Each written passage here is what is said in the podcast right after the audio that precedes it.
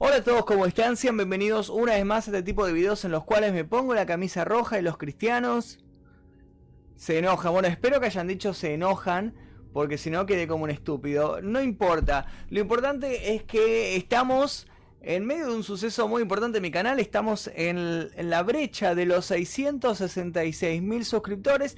Estamos a punto de llegar a los 666, 666. Varias personas me dijeron, ya llegaste, ya llegaste. No, todavía no. De hecho, en este momento estamos en 666, 582. Bueno, el video del día de la fecha es sobre alguien que siempre nombro cuando hago este tipo de videos sobre el satanismo. Digo, seguramente habrán escuchado hablar del satanismo moderno Anton LaVey, me la paso diciendo Anton LaVey, Anton LaVey, y nunca digo quién es Anton LaVey, quién es este tipo, qué hizo. Bueno, les voy a contar que es un tipo bastante peculiar, que hizo bastantes cosas extrañas en los años 60. Eh, era un tipo que tenía, digamos, muchas dotes eh, para charlar con la gente para convencerlos de lo que él estaba haciendo era lo correcto y utilizó estos dones, este buen léxico que tenía para convencer a un montón de personas y para hacerlos parte de su nueva religión, del satanismo, de la iglesia de Satán que él creó, del satanismo moderno, de todo este movimiento en el cual siempre hablamos en el canal y bueno, tocó hoy contarles eh, quién es el creador de esto. Así que vamos a comenzar sin muchas vueltas con la biografía de Anton Sandor Lavey. Vale aclarar que Anton Sandor Lavey fue un tipo bastante famoso a mediados del siglo XX, en la década de 1960. Era como decirles un mediático, alguien que estaba siempre en los medios de comunicación, estaba en programas de televisión, estaba en las tapas de revista. Los rockeros se rodeaban de él porque eh, al haber fundado, digamos, la iglesia de Satán llamaba muchísimo la atención en ese momento lo que él había hecho, entonces eso le dio mucha fama mediática, todos los medios de comunicación cubrían lo que él hacía. Para crear un poco su leyenda, su mito, él se hacía llamar el Papa Negro, o sea, como si fuera una contraposición al Papa eh, del Vaticano, ¿no? De Roma que estaba en ese momento. Bueno, él era el Papa Negro, el Papa de Satán, y todo el mundo lo llamaba por este apodo. Pero si vamos a su historia real, Anton Sandor Lavey nació en Chicago el 11 de abril de 1930 y su nombre real era Howard Stanton LeVey. Los padres de Anton LaVey no eran norteamericanos, eran inmigrantes que habían venido de Europa del Este. El padre era ruso, la madre era ucraniana y habían emigrado hacia Estados Unidos a fines de 1800, más o menos 1893, habían llegado a este nuevo país para formar una familia. Al poco tiempo de nacer, Anton Sandor LaVey, la familia lo que hizo fue trasladarse a California y bueno, en ese estado fue en donde pasó gran parte de su infancia. Vale aclarar que en su infancia Anton Sandor LaVey fue un tipo que se vio influenciado por muchas eh, cosas que sucedían en el cine, en la literatura, le gustaban muchos en las películas de, policiales, lo que vendría a llamarse el cine negro, le gustaba muchísimo leer eh, a Drácula, a Frankenstein, eran como sus libros favoritos. Y él se vio muy influenciado por estos iconos del terror, le gustaban los cómics también, él era muy fanático del emperador Ming, que es un personaje de los cómics que es como, vendría a ser como el enemigo de Flash Gordon. Y esto llama mucho la atención porque si se fijan a cómo es el personaje este, van a ver que es exactamente igual a la imagen que él adoptaría años después cuando se pondría en el papel de, del Papa Negro, cuando se pondría en el papel de el, el jefe de la iglesia de Satán, adoptaría la imagen del personaje este de cómic que a él tanto le gustaba. El interés de Anton LaVey en el lado sórdido de la vida fue impulsado por su abuela, que era una gitana, llamada Luba Coltan, quien era quien le contaba historias de vampiros y de supersticiones y de magia negra que había aprendido en su país natal Transilvania. Después del inicio de la Segunda Guerra Mundial, Anton LaVey quedó fascinado por los manuales militares y los catálogos de armas. Rápidamente descubrió que en Estados Unidos se podía comprar armas muy fácil y de esa manera empezó a pensar cómo podría armar su propio ejército. Años más tarde, en 1945, uno de los tíos de Anton LaVey fue contratado para trabajar en Alemania como ingeniero y se lo llevó consigo. Para ese momento, Anton LaVey había descubierto uno de sus muchos talentos que era la música. Ella había tenido un mínimo contacto con la música a la edad de 5 años, cuando los padres habían ido a una tienda y lo sorprendieron tocando el arpa. Más tarde aprendió a tocar varios instrumentos, entre ellos el violín. A los 10 años de autodidacta, aprendió a tocar el piano y a los 15 años era el segundo oboe en la Orquesta Sinfónica de San Francisco. En 1947 Anton LaVey decidió abandonar la escuela y unirse a un circo llamado el Clyde Betty Circus. Primero estuvo como empleado del circo haciendo tareas de limpieza y demás y luego pasó a ser músico, era el que tocaba el órgano en las actuaciones en vivo y también tuvo un breve paso como domador de leones. Bueno, toda la experiencia que él adoptó trabajando como músico en este circo la utilizó más adelante cuando empezó a conseguir trabajo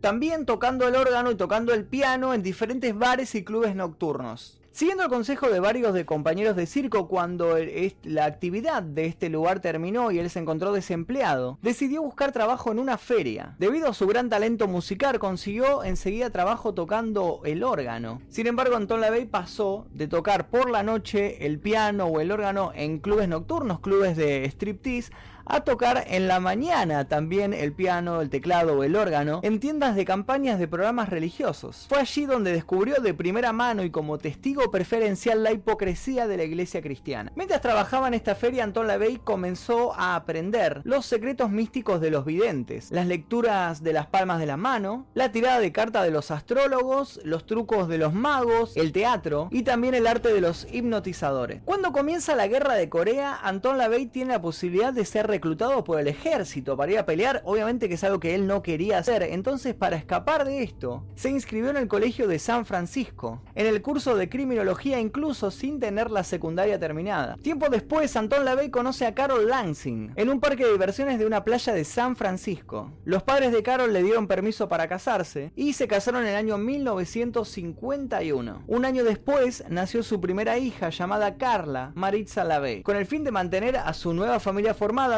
LaVey comenzó a buscar trabajo como fotógrafo. De esa manera entró a trabajar como fotógrafo de la policía de San Francisco. Después de un par de años en el campo, ahí trabajando, sacando fotos a muertos, a LaVey se le da la posibilidad de atender las llamadas de los 0800. Allí fue donde recibió llamadas de todo y se dio el lujo de poder investigar sobre todos sucesos extraños, desde avistamientos de ovnis, avistamientos de fantasmas, de casas embrujadas y todo lo que pertenecía al mundo sobrenatural. En los años siguientes, Anton LaVey comenzó a ganar reputación como uno de los primeros cazadores de fantasmas de Estados Unidos. En el año 1955 se había cansado del trabajo en la policía de San Francisco y decidió tomarse más tiempo para poder profundizarse en el arte negro. Se convirtió de esta manera en un exorcista e hipnotizador. También se trasladó junto con su familia a un departamento cerca de la playa. Fue entonces cuando Antón tuvo su primera mascota, un leopardo negro llamado Soltan. Bueno, él se hizo de un pequeño grupo de amigos con los cuales empezó a reunirse todos los viernes, por la noche, en unas esotéricas reuniones semanales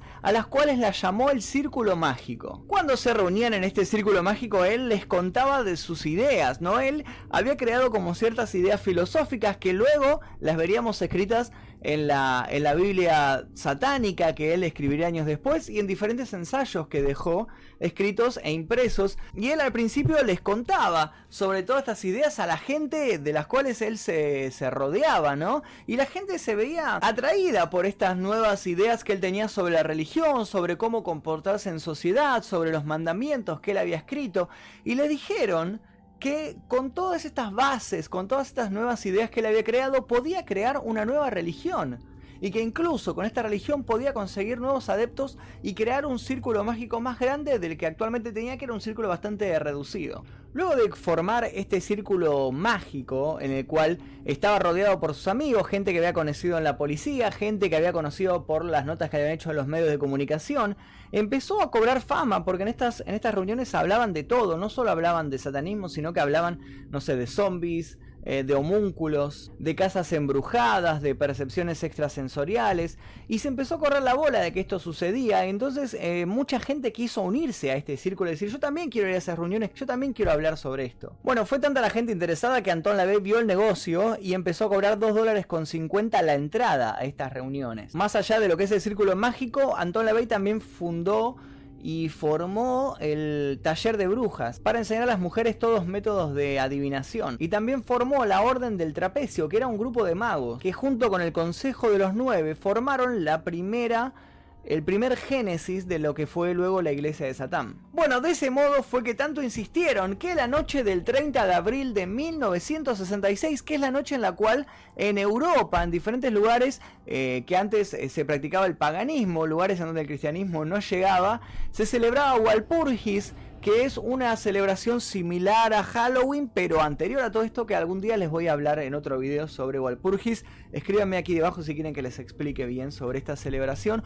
Bueno, en la noche de Walpurgis él dijo voy a crear la iglesia de Satán. Para dar por sentado esto, él se cambió el look, se rapó por completo la cabeza, se dejó los bigotes y la barba tal cual este personaje que les dije que lo había inspirado tanto a él, y declaró el año de 1966 como el Anno Satani, esto quiere decir el año de Satanás, como el primer año del reinado de Satanás en la tierra. Bueno, tras la fundación de la iglesia de Satán, varios periódicos de San Francisco, como el San Francisco Chronicle o también el Los Angeles Times, ya hablaban de la ley y le daban lugar en sus publicaciones, lo nombraban como el Papa Negro y como un verdadero enemigo, como la antítesis del Papa que está en Roma. Avalado por esta fama que le habían dado los medios de comunicación, la Bey empezó a presidir eh, bautismos satánicos y también funerales satánicos y llegó a editar incluso un álbum de música llamado La Misa Satánica. En otoño de 1966, luego de que los medios de comunicación le habían dado mucha cobertura a la iglesia de Satán, habían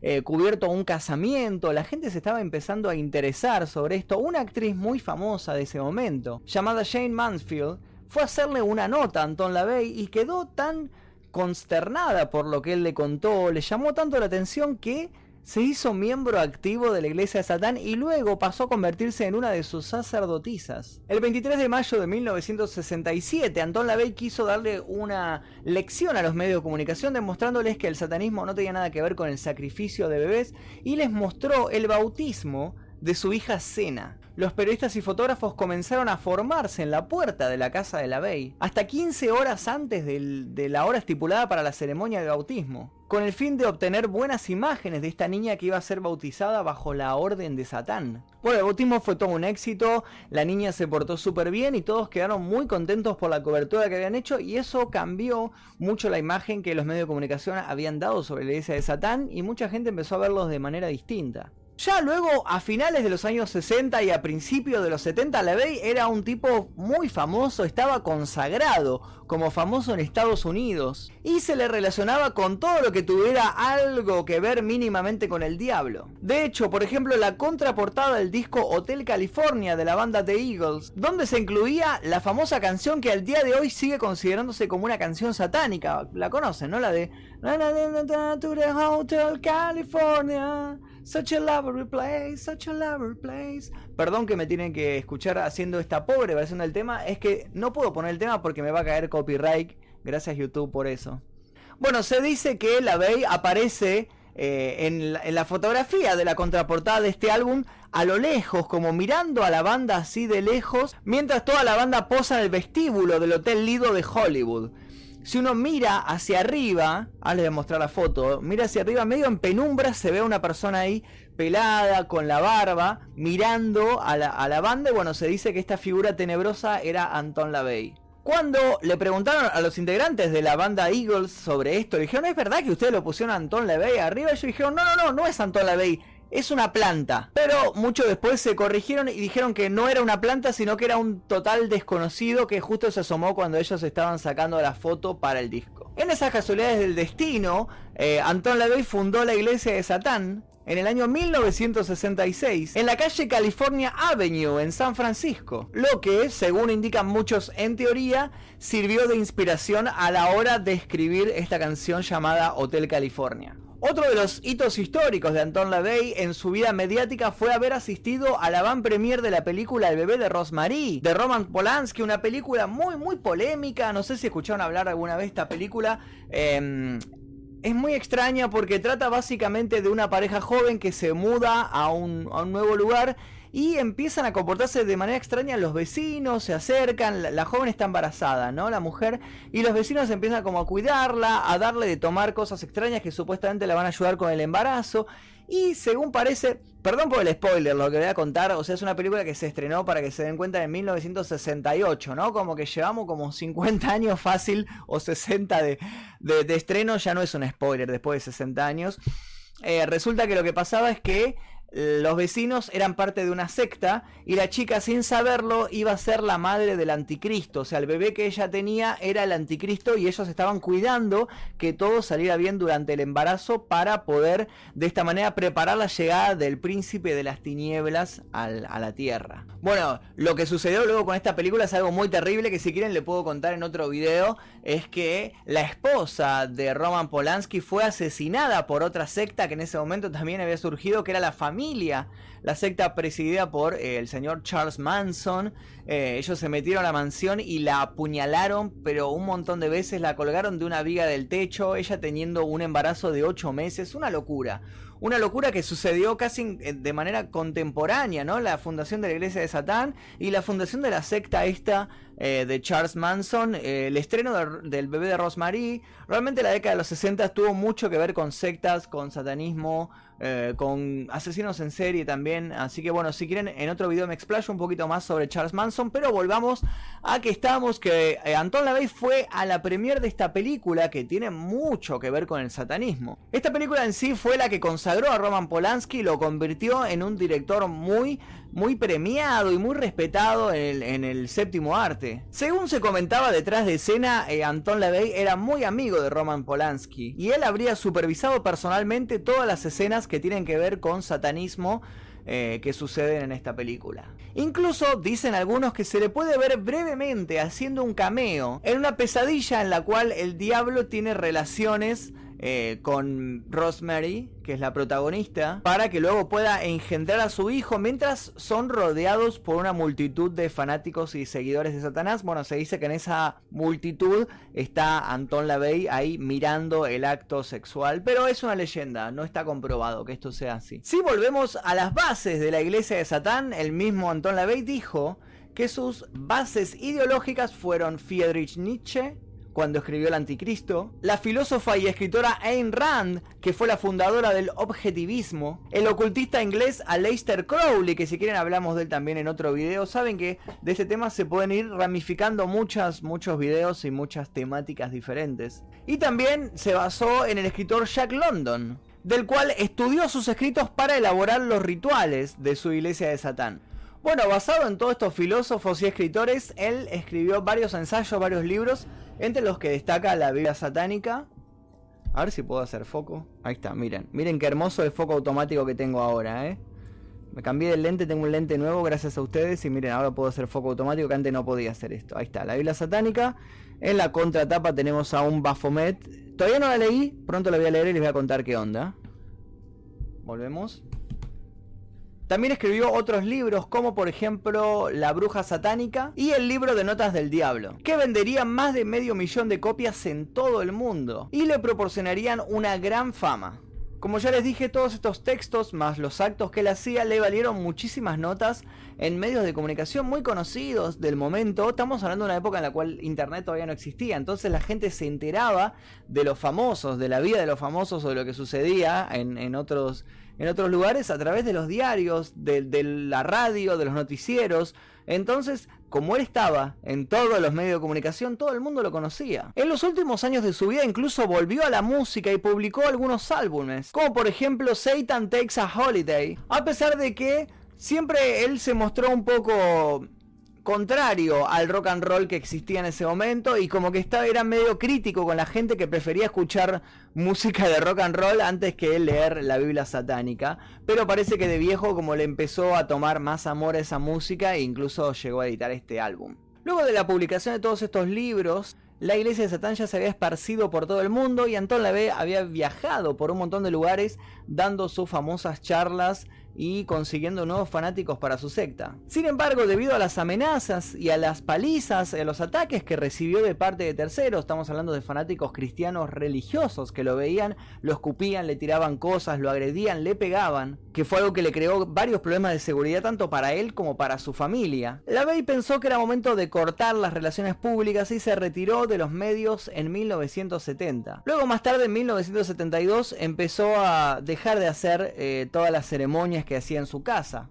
Así que comenzó una amplia reorganización en la iglesia de Satán y eh, lo que se llamaba el movimiento de las grutas, que era un grupo dentro de la iglesia de Satán, se empezó a hacer cargo de todas las ceremonias. Para ese momento Antón Lavey quería que su secta, que su organización se volviera más under, que no se volviera algo tan público y tan mediático, pero era un poco tarde para eso. En 1975 este grupo de la, de la gruta se separó de Anton LaVey y formó su propia religión llamada el Templo de Set.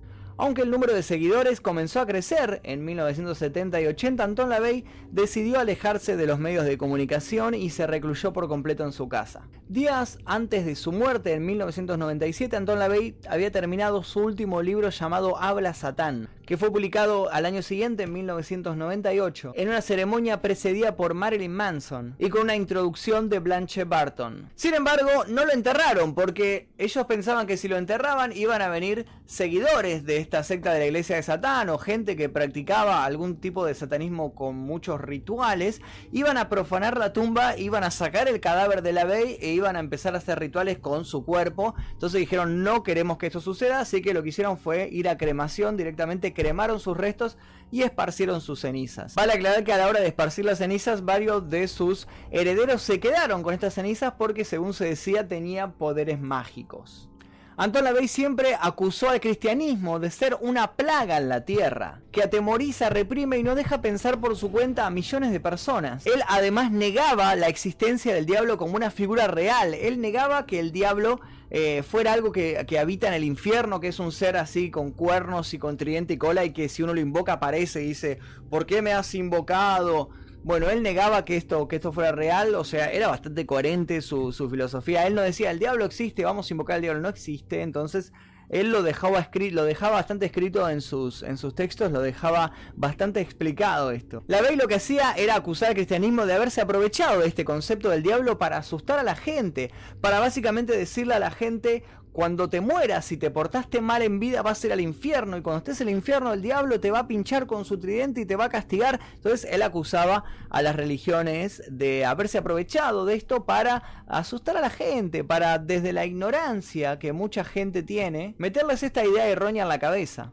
De esta manera, él lo que hacía era darle a Satán una entidad simbólica, una entidad que simbolizara la inteligencia y la rebelión eh, en las personas eh, que habitan la Tierra actualmente. Y se basaba en esto en el, mito de Satán, ¿no? El mito que dice que originalmente era Lucifer, que era el ángel más bello de todos, y que un día se rebeló contra Dios y Dios eh, por esto lo desterró y lo mandó al infierno a sufrir y bla bla bla.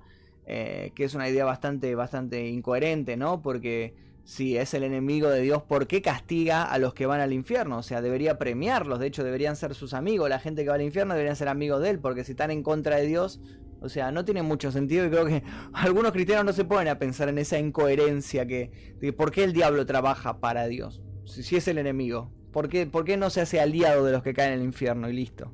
Principalmente el satanismo de Anton LaVey y la iglesia de Satán, que, vale aclarar, es reconocida como una religión real en Estados Unidos, ahí ya tiene un permiso para ejercer como una religión, como cualquier otro tipo de religión, y está todo bien. Eh, esta religión, la iglesia de Satán, lo que hace es rechaza la noción de la dualidad entre el bien y el mal y ve al mundo desde un punto de vista relativista en donde todo está permitido y nada puede ser prohibido porque todo es humano y existe un equilibrio y tiene que existir un equilibrio entre el bien y el mal para que todo esto funcione. Además promueve valores como la indulgencia, como el orgullo, como la justicia, renegando en todo momento del cristianismo e incluso también de los sacrificios, que es algo que todo el mundo piensa, que la iglesia de Satán o el satanismo practican sacrificios humanos y demás. Y nada que ver, o sea, justamente Antón Lavey lo dejaba escrito, que, que no hay que hacer sacrificios de ningún tipo, ni humanos, ni animales, ni nada. Y renegado también de las profanaciones de tumbas que muchos satanistas o seguidores de Satán realizaban en ese momento. Y Anton LaVey decía que todos los satanistas que hacían esto, que hacían rituales, que hacían sacrificios, que hacían profanaciones, eran completamente estúpidos, eran igual de estúpidos que los cristianos. Bueno, en su libro más famoso, que es este, La Biblia Satánica, de Anton LaVey, advierte al lector que el peso de las reglas de la hipocresía ya no son necesarias, siendo la hora de volver a aprender la ley de la selva. Este libro asegura también que Lucifer, el portador de la luz, se convirtió en un sinónimo de maldad solamente por el cristianismo. Ellos fueron lo que lo convirtieron en el adversario de Dios para tener alguien a quien culpar de todos los males del mundo. Otra cosa que hace Anton LaVey en este libro es exaltar la lujuria sexual por encima del amor espiritual, afirmando que el amor espiritual no es más que una farsa, declarando de paso que la violencia solo se debe resolver con violencia y que el amor al prójimo es una irrealidad utópica. La Biblia satánica considera la preocupación de los cristianos por lo que va a suceder en el siguiente mundo al que vayamos después de morir como un subterfugio, como un escape a la realidad. Y considera también a la piedad como un signo de debilidad. La vida cristiana para sus seguidores es un encuentro incoloro, inodoro e insípido, con el estancamiento y con el aburrimiento. Por eso la perfección personal y la exploración de los misterios más profundos de la vida solo puede conseguirse apelando al carácter sensual de la humanidad. La Biblia satánica de Anton LaVey enumera nueve declaraciones que definieron el satanismo para toda una nueva era. Son las siguientes. Número uno, Satán representa complacencia en lugar de abstinencia. Número 2. Satán representa la existencia vital en lugar de sueños espirituales. Número 3. Satán representa la sabiduría perfecta, en lugar del autoengaño hipócrita. Número 4. Satán representa la amabilidad hacia quienes la merecen, en lugar del amor malgastado en ingratos. Número 5. Satán representa la venganza, en lugar de ofrecer la otra mejilla. Número 6. Satán representa la responsabilidad para el responsable, en lugar de vampiros psíquicos. Número 7. Satán representa al hombre como otro animal, algunas veces mejor, otras veces peor, que aquellos que caminan en cuatro patas, el cual, por causa de su divino desarrollo intelectual, se ha convertido en el animal más vicioso de todos. Número 8. Satán representa todos los así llamados pecados, mientras lleven a la gratificación física, mental o emocional. Número 9. Satán ha sido el mejor amigo que la iglesia ha tenido, ya que le ha mantenido el negocio todos estos años. Anton LaVey para muchos estudiosos marcó una nueva tendencia en el satanismo mundial, ya que creía firmemente en los derechos individuales y animaba a las personas a ser los dueños de su propio destino, fomentando un nuevo tipo de espiritualidad. Hoy Anton Sandor LaVey no solo es recordado como el Papa Negro, sino también se le llama el abogado del diablo. Hoy en día la iglesia de Satán está muy dividida, hay muchísimas organizaciones que dicen ser la verdadera, está una organización precedida por su hija y hay un montón que se armaron alrededor, como que cada uno dijo yo tengo mi idea, yo tengo mi idea, entonces formaron como varias eh, pequeñas religiones alrededor de la, de la primera iglesia de Satán que había creado Anton LaVey, como sucedió también con el cristianismo, ¿no? Que está el cristianismo y se empezó a dividir en diferentes ramificaciones como los testigos de Jehová, los mormones, los católicos. Hasta aquí la historia de Anton Sandor LaVey, acá festejando la llegada a los 666.666 suscriptores en este canal. Muchísimas gracias a todos por el aguante, espero que les haya gustado este video. Si quieren puedo preparar nuevas biografías de seres extraños eh, que fueron famosos en el pasado y que tuvieron cierto cobertura mediática, hay mucha gente rara. Eh, que, por ahí ustedes tal vez no conocen como Rasputin o Aleister Crowley y otros más. Mi nombre es Magnum Mephisto, si tienen alguna data o quieren contactarme lo que sea, pueden escribirme a mi Instagram, que es el que aparece aquí debajo, es Magnum Mephisto como este canal. Eh, dejen like en este video a ver si llegamos a los 6.666 likes. Y eso es todo por el día de hoy, espero verlos en el próximo video.